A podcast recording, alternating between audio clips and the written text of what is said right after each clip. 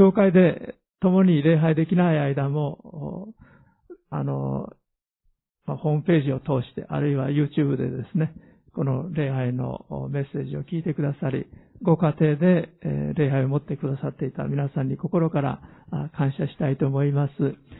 アレルヤ、今朝はですね、エペソビトへの手紙の2章から輝く人生の秘訣というタイトルでお話ししたいと思います。前回私がここに立ちましたときは、エペソビトの手紙の1章から試練に打ち勝つ力というタイトルでお話ししました。使徒パウロが紀元後61年から63年頃までローマで投獄されていた時に書いたのが、このエペソビトへの手紙であります。牢獄の中にいる人とは思えない力強い命に溢れた勝利のスピリットに溢れた手紙をパウロは書いているわけですが、彼はそのような試練の中でも、なぜそれに打ち勝つ力を持つことができたか。一章においては三つのことが秘訣としてあることを学びました。第一のことは、キリストイエスにあって、すでに天にあって、神様から与えられている祝福を知っていること。それを挙げました。罪の許し、また神の子供とされているということ。また、キリストと共に神の国の共同相続人とされていること。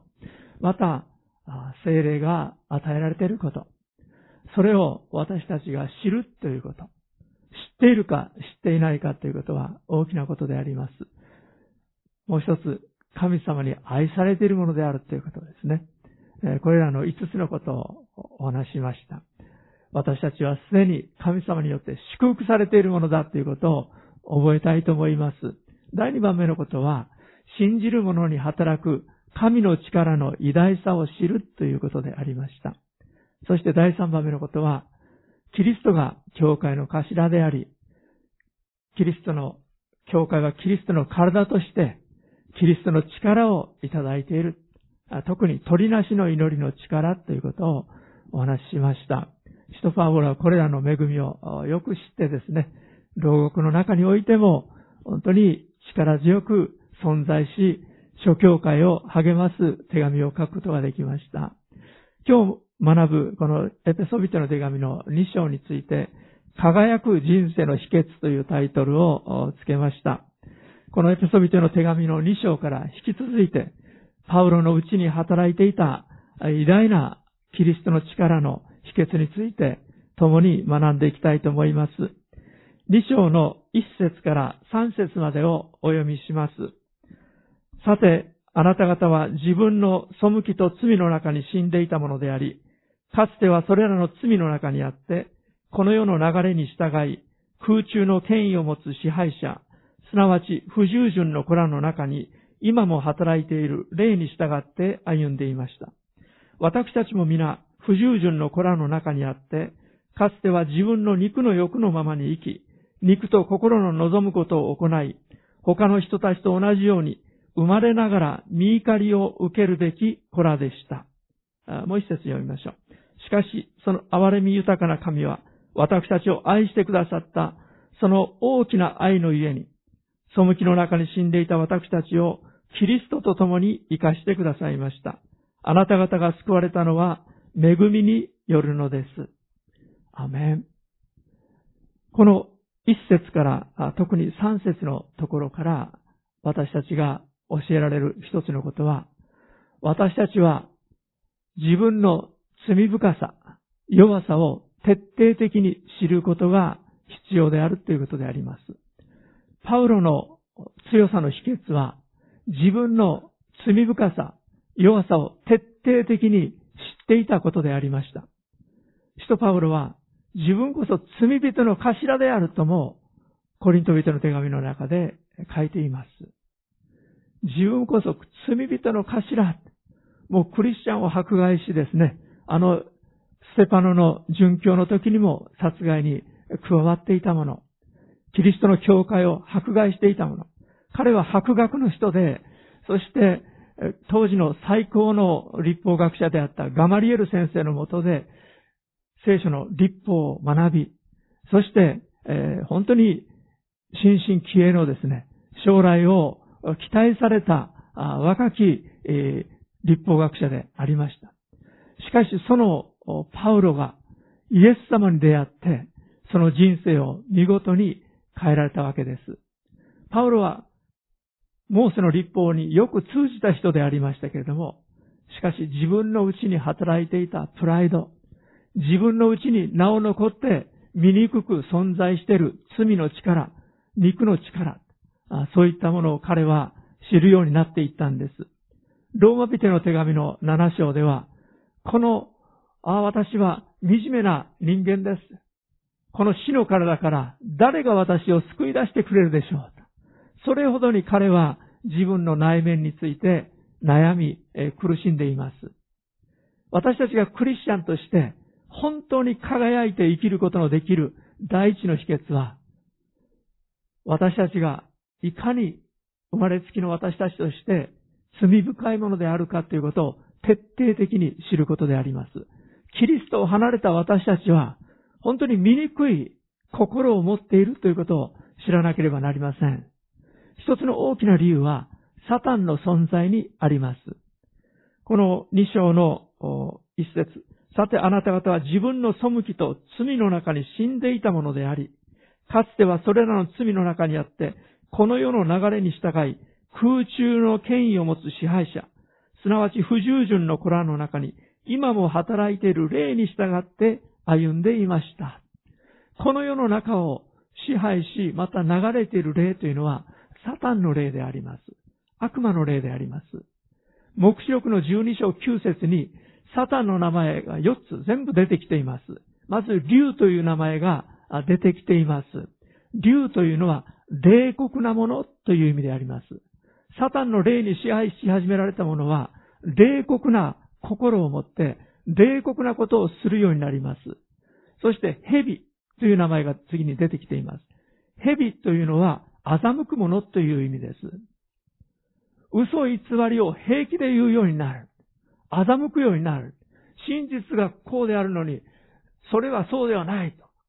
別なことを言うようになる。これはサタンの霊に動かされているものの特徴であります。そして、悪魔という名前が出てきています。悪魔というのは、そしるものという意味です。抽象するもの。ですから、そしったり、抽象したり、陰口を言う言葉が、もし私たちの口から出てきているのに気づいたとするならば、それは悪魔の霊に私たちが、いつの間にか知らないうちに動かされ、従っている時であります。そして、サタンという名前が出てきます。これは、敵対するもの、反対するもの、反抗するものという意味であります。敵対的な例、反抗的な例、何でも反対する例、それは、サタン、悪魔から来ているものであります。これが悪魔の性質の特徴です。そういったものがこの世の中に流れている。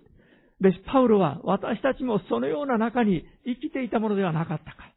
神の見怒りを受けるべき子ではなかったか。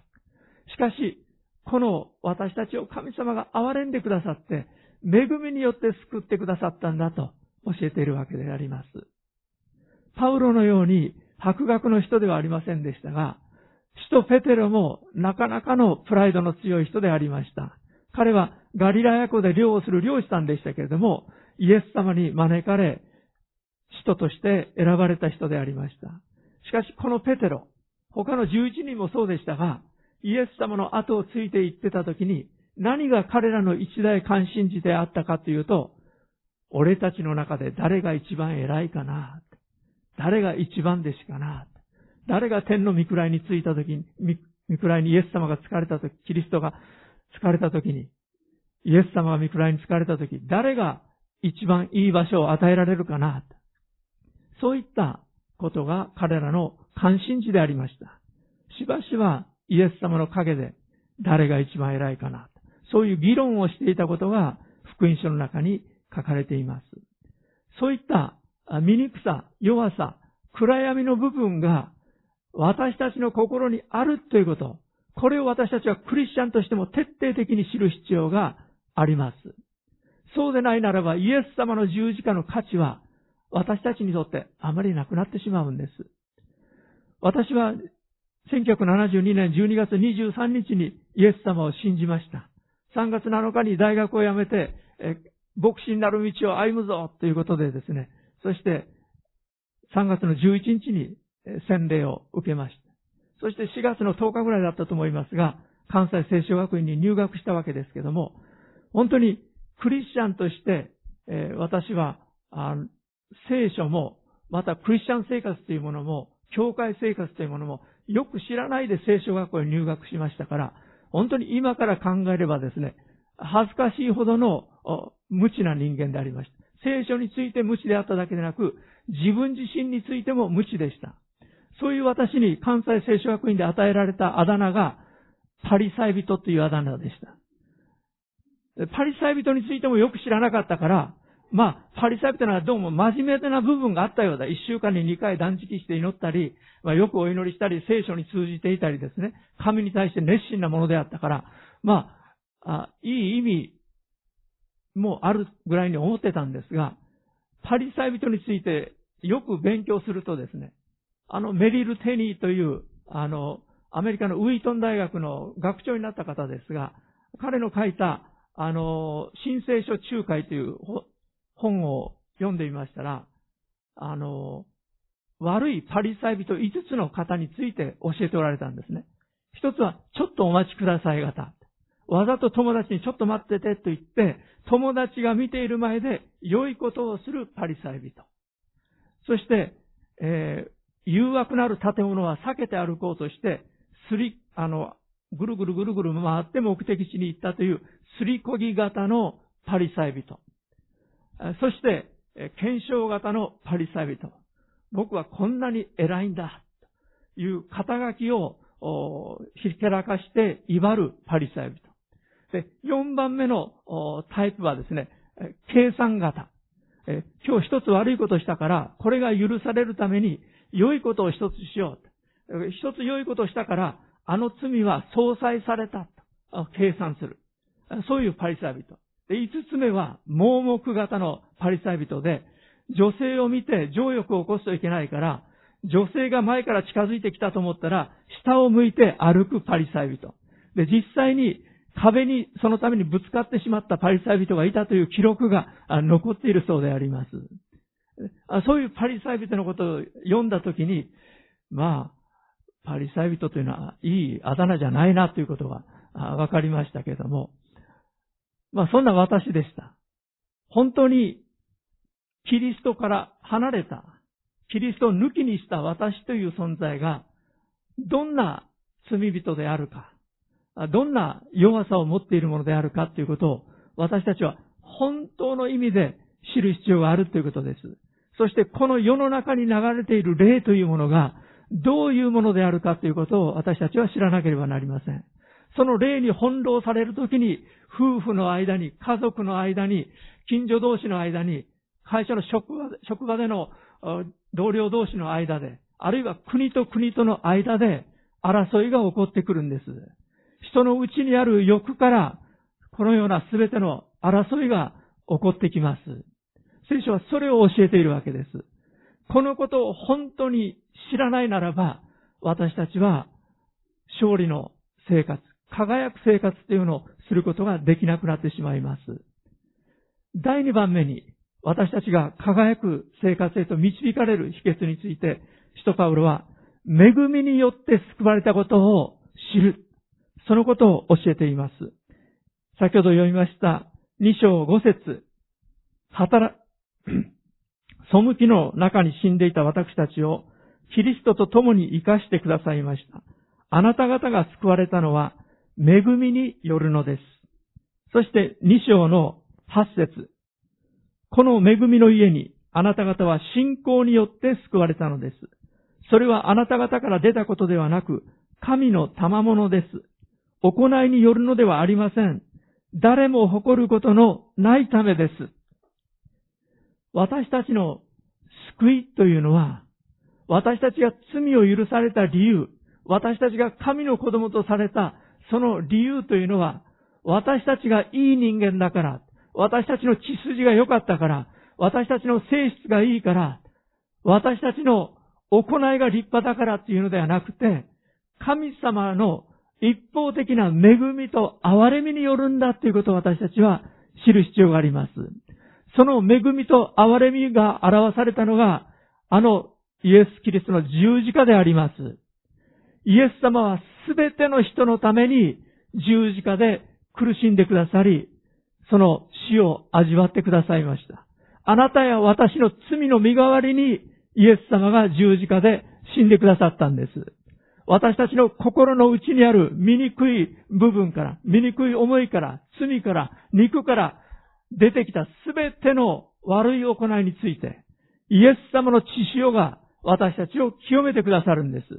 そしてこの心と思いさえもイエス様の血潮が清めてくださって、私たちを新しい価値観の中に生かしてくださっている。これがキリスト教であります。私たちはこの新しい価値観の中にイエス・キリストを前にして、神の国とその義とをまず第一に求めて生きるものとされているんです。これがクリスチャンです。クリスチャンでない時の私というのは自己中心の私なんです。自分のプライドが前面に出た私なんです。神はただ恵みによって私たちを救ってくださいました。この恵みによる救いを発見したのが、あの宗教改革者ルターでありました。彼は真面目な修道僧であり、難行苦行をして、なんとか心に平安を得たいと思いましたが、難行苦行によっては心の平安を得ることはできなかった。しかし、義人は信仰によって生きるという、あのハバクク書の2章の言葉を、あのローマ書の1章の言葉を、彼は発見したときに、それはそこにあったんですけども、その意味を発見したときに、彼は、人は行いによって救われるんではない。恵みによって救われる。イエス・キリストの十字架によって救われる。それを発見した人でありました。そして聖書自体に戻ろう。信仰のみ、恵みのみ、聖書のみ。そのようにルターは主張したわけです。私たちもその信仰の流れの中に生かされているものであります。そのルターがある日書斎にいた時に悪魔が現れたそうです。どんな風にして現れたのか私たちはよくわかりませんが、ルターにははっきり分かったそうです。悪魔が大きな巻物を抱えてきて、見てみろと示したそうです。その巻物の表にも裏にも、ルターが犯してきた過去の罪、すべてがそこに記録されていたそうです。ルターは言いました。これだけかまだあるぞと言ってですね、サタンはもう2巻持って、もう2巻持ってきたそうであります。すると、ルターは赤いインクの入ったインク壺にペンをつけてですね、御子イエスの血は、すべての罪から私たちを清めます。御子イエスの血は、すべての罪から私たちを清めます。第一ヨハネ一章七節そう書いて、サタンに渡したそうです。サタンは落胆に満ちた、怒りに満ちた顔をして、書斎から出て行ったというエピソードがあります。サタンは私たちについても、お前は過去にこんなことしただろう。あんなことをしただろう。こんな失敗があっただろう。私たちを責めてきます。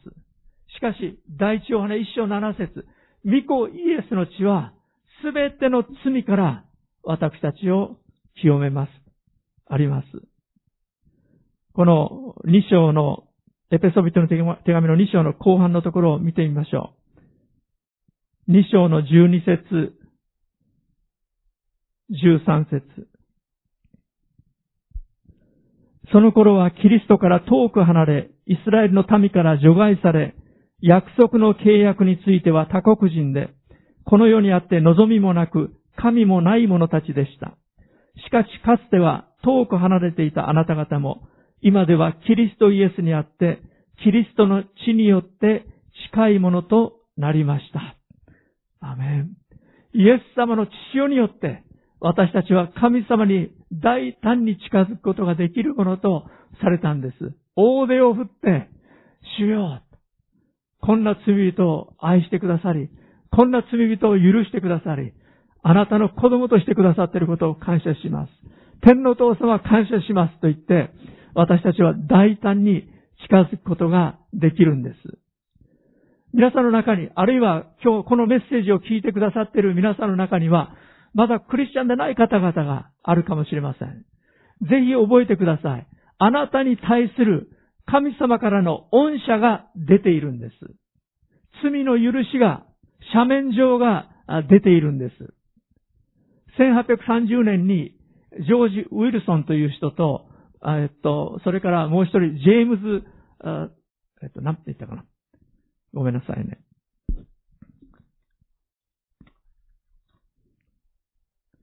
ジェームズ・ポーターですね。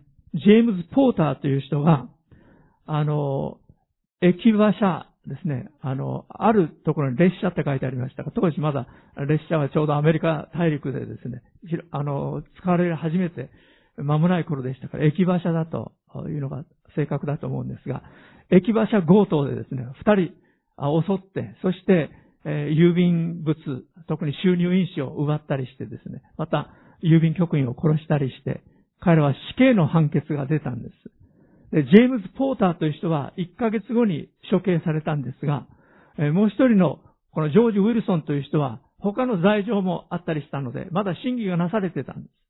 そのような時に、あのアメリカにおいて新しい大統領が登場しました。えー、アンドリュー・ジャクソンという人がですね、第7代の大統領になったんです。で新しい大統領になって、恩赦が出ることになりました。その恩赦によって、このジョージ・ウィルソンは自由の身になることができることになったんです。ところが、このジョージ・ウィルソンという人は、私は恩赦は結構です。どうぞ死刑にしてください。と言ったんです。こういう男は前代未聞。歴史上かつてなかったので、困ったのは裁判所です。どうしようということになりました。そして、彼らはいろんな審議を尽くしました。3年後の1833年に、えー、ジョン・マーシャルという人が有名な判決を出しました。こういう判決でありました。斜面上は単なる紙切れに過ぎないが、その価値は受け入れる人によって決まる。もし恩赦を拒否するなら、その人は許されることもない。ジョージ・ウィルソンは恩赦を拒否した。私たちは彼がなぜそのようにしたか理解できないが、彼はそのようにした。それゆえ、ジョージ・ウィルソンは死刑にならなければならない。なぜ聖書のこのイエス様のご生涯のこのお話が福音、良い知らせと言われるかというと、恩赦がすべての人に出ているからなんです。クリスチャンとしては、いう存在は、この恩赦を受け入れた人たちなんです。それが私たちです。しかしこの恩赦を聞きながらも、知りながらも拒否するならば、この恩赦は無効になるということです。恩赦は恵みなんです。しかし、拒否するならば、それは無効になってしまいます。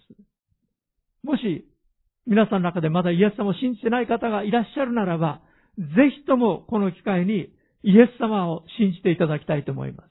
私は確かに罪人です。私は完全ではありません。イエス様、あなたの十字架の身代わりの死を感謝します。私の罪のために、私の清めのために死んでくださったことを感謝します。イエス様あなたを今受け入れます。復活して今生きてらっしゃるあなたが私の心の中に入ってきてください。私の人生を導いてください。残る私の生涯を導いてください。祈ろうではありませんか。私たちは恵みによって救われたんだ。行いによるのではない。そのことをはっきりと肝に銘じておきたいと思います。第3番目に、使徒パウロがなぜ輝いた人生を牢獄の中にあっても送ることができたか。それはキリストと合体している自分を知っていたということであります。エペソビトの手紙の2章の6節お読みします。神はまた、キリストイエスにあって、私たちを共に蘇らせ、共に天井に座らせてくださいました。あの、ローマ人の手紙の6章でもパウロが言ってることですが、これを、まあ、皆さんや、また、私としましょう。そしてこの聖書をイエス・キリストとしましょう。イエス様があの十字架で釘付けにされた時に、私たちもキリストと共に合体させられていて、同一化させられていて、一つとされていて、一緒に十字架で釘付けられ、一緒に死刑にあったんだっていうんです。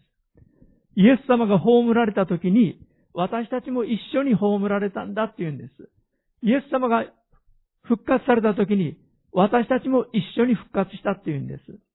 イエス様が天の父なる神のところに戻っていかれて右の座に疲れた時に、皆さんや私もキリストにあって父なる神の右の座についたんだというんです。そういう意味のことをこのエペソビトの手紙の2章の6節で言ってるわけです。神はまたキリストイエスにあって、私たちを共に蘇らせ、共に天井に座らせてくださいました。今、天国に座っている実感はないかもしれません。しかし、神様の青写真の中で、ブループリントの中で、設計、設計書の中で、皆さんや私はすでに天に昇って、父なる神様の右の座に座っているんだということです。これは、ものすごい恵みなんです。すごいコネが天国と私たちとの間にあるということです。神の子供とされているということ。天国人とされているということ。父なる神の右の座についているものであるということ。すごい存在なんですよ。ありえないようなことなんです。驚くべき恵みなんです。そういったコネがあるんですから、これを知るときに私たちの祈りが変わってくるんです。なんか遠いところに神様がいらっしゃって、もうちょっと自分がマシな人間になって、もうちょっとこういう努力をして、もっと聖書を読んで、もっとお祈りをして、もっといいことして、もっと立派になって、そうしたら神様もうちょっと近づいてくださるかな。私ももうちょっと天国に近づくかな。そうではなくて、すでにイエス・キリストを信じる、その信仰によって、恵みによって、私たちは天国人とされてるんだということです。ですから天国人らしく私たちは歩もうではないかと言って、パウロは4章から5章において私たちに教えているわけなんです。光の子供として歩むように教えているわけです。なぜならすでに天国人とされているからです。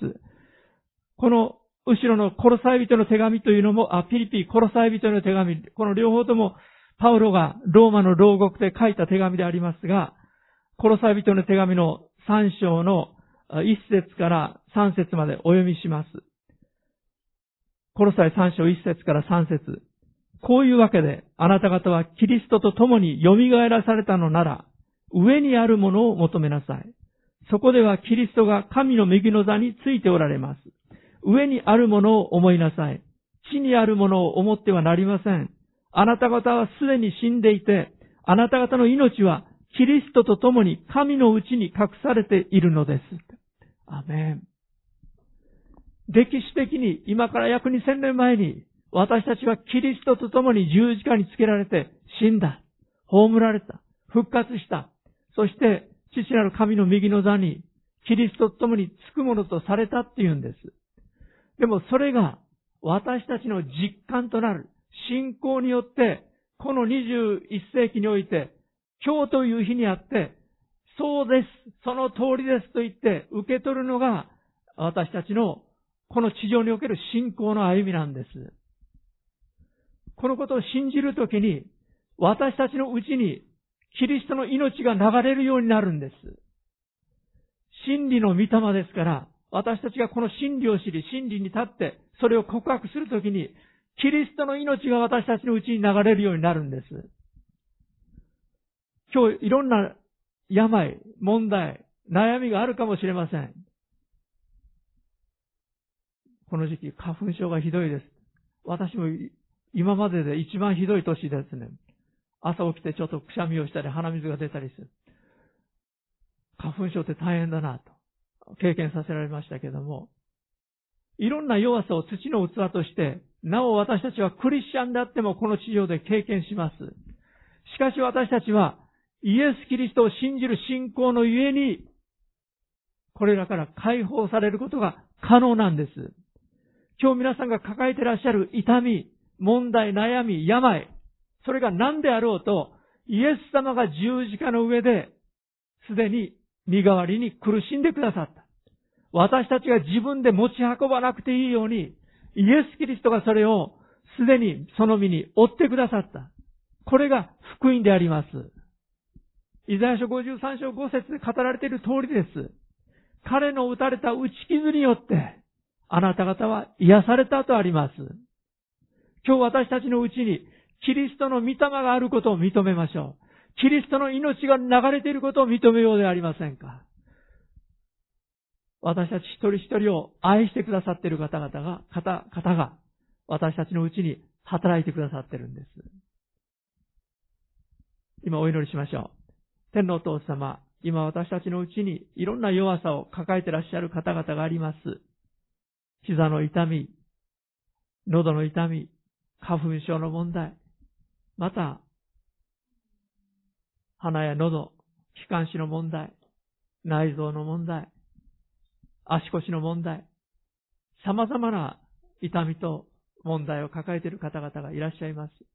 しかし、信じる一人一人のうちに復活されたイエス・キリストが働いておられることを感謝します。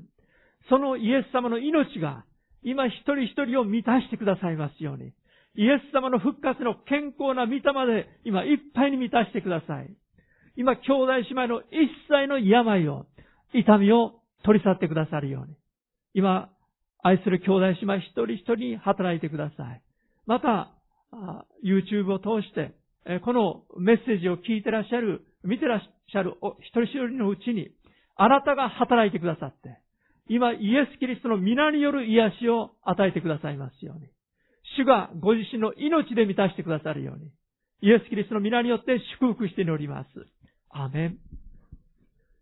使徒パウロが輝いて生きることのできた4つ目の秘訣が、このエペソビトへの手紙の2章の10節に書かれています。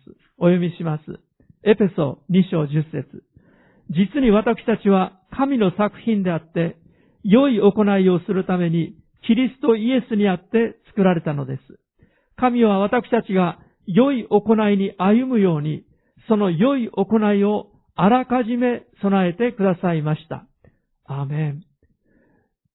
私たちは恵みによって救われた。行いによるのではありません。でも、良い行いをするように私たちは作られたんです。悪い行いをするのは悪魔から出たものであります。悪魔は悪い行いへと私たちを導きます。でも、誠の神様は良い行いへと私たちを導いてくださるんです。私たちは神の作品であって、良い行いをするために、キリストイエスにあって作られたのです。それだけではないです。神は私たちが良い行いに歩むように、その良い行いをあらかじめ備えてくださいました。ですから今日私たちは、今週私たちはまた祈りましょう。今日という日にあなたはどんな良い行いを私のために用意しておられるんですか？イエス様、今日あなたが私にしてほしいと思っておられる良い行いは何ですか？そのような祈りをしようではありませんか？もしかしたら、にっこり微笑むことだけかもしれない。私たちの微笑みを通して、あなたのそのにっこりとした顔を通して、どれだけ多くの人たちが慰められ、励まされるでしょうか？赤ちゃんは無力なものです。よく泣いて迷惑を時々かけるものです。でもその赤ちゃんがニコッと笑ってくれて、嬉しそうにすると、もうそれだけで祝福なんです。赤ちゃんの笑う顔、ニコニコした顔、それだけで私たちは心癒されるんです。また私たちがありがとう、感謝します。その言葉だけで私たちはどれだけ励まされるもので、ものではないでしょうか。私の母と祖母は本当に嫁姑の典型的な戦いをしていました。そんな家庭が嫌で私はもう広島のあの田舎からどっかとにかく遠いところへ行きたいと思ったほどでありました。でも最後は祖母は母に最後、頼むと言いました。そして母は最後まで祖母の面倒を見ました。おばあちゃんは時に私の母と嫁、姑の難しさがありますから、あもう一人の私の父の兄弟のところ、おじさんのところへ行ったり、また、あいろんなことをしようとしましたけども、結局、母のところで世話してくれと言いました。そして、母にありがとうと言ったんですね。私の母はそれを聞いたときに、一切の疲れが吹っ飛んだ。そして、最後信頼してもらえたという嫁としての喜びを持つことができたんです。そして、祖母を天国に送ることができました。幸い私の祖母はイエス様を信じましたから、天国に行くことができました。ありがとうという言葉だけでも、私たちは人を癒すことができます。もっともっとニコニコ微笑むこと、ありがとうという言葉、それ以上の良い行いを神様私たちのために用意してくださっているはずです。今日、もしあなたの思いの中に誰かのことを思い浮かべたら、どうぞ電話をしてみてください。手紙を書いてみてください。はがきを出してみてください。メールを送ってみてください。今 SNS いろんなのがありますから、連絡を取ることも可能です。どんな良い行いを神様は用意しておられるのか。祈ってみてください。その親切な私たちの行動の中に神様の愛が流れていくんです。私たち一人一人救われたものを通してイエス様の愛が流れていくんです。そして人が変えられていくんです。この良い行いを神様は用意してくださってる。そして私たちは神様の作品とされている。良い行いをするために神様が作ってくださっている。新しく作られたキリストにある私、皆さん、それは神様の用意してくださった良い行いに預かるようにされているんだということであります。今日、今週その祈りを持って歩んでみようではありませんか。新しい自分の人生を発見されるんではないかと思います。お祈りしましょう。愛する天皇お父様、今朝、使徒パウロが、牢の中にあっても、獄中にあっても、輝く人生を送ることができた秘訣を学んできました。どうぞ私たちが、ただ学ぶものではなくて、この真理を体験するものであらせてください。どうぞお一人お一人が、この一週間の歩みの中で、あなたの御言葉の確かさを体験することができますように。イエス様が共におられるという恵みを体験することができますように。実感することができますように。どうぞお一人お一人の人生に、お一人お一人の家庭生活に、職場において、学校において、あなたご自身を経験させてくださいますように。イエス・キリストの皆によって祝福して祈ります。アメン。